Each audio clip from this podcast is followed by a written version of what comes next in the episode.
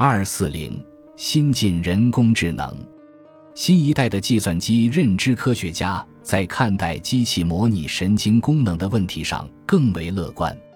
感知器的新变化之一是概念上的变化。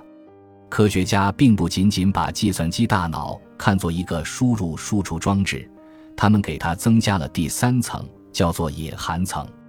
隐含层相当于大脑的中间神经元，它和输入输出无关，但参与其他神经元之间的冲动传导。这个模型与贯穿本书的连结主义一致。这些问题中有许多涉及计算机和人脑的架构问题。这是非常重要的主题。不过，计算机还不能扮演人类那样的角色。计算机和人脑不是一回事。有些方面，计算机做得比人脑好，但有些方面，它们不如人脑。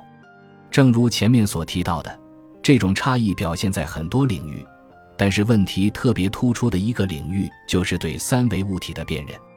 我们的眼睛是二维感受器。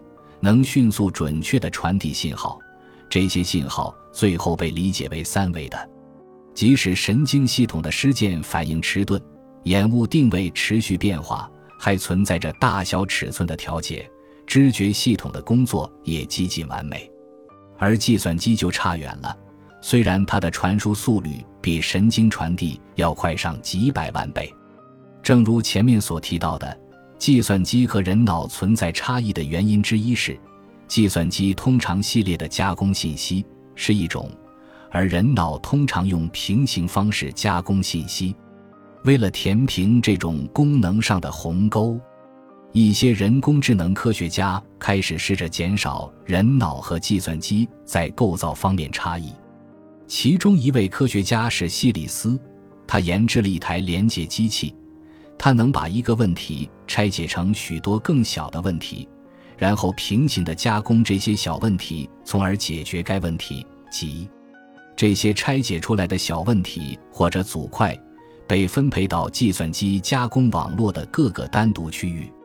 这种机器和冯纽曼式的计算机形成对比，后者只用一个中央处理器来系列的加工信息，而在希里斯的连接机器中。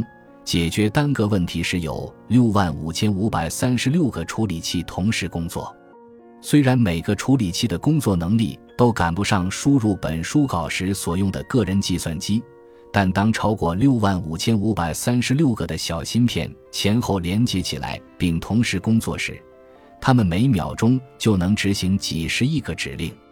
无论从其概念还是功能上来说，这都是一台令人印象深刻的机器。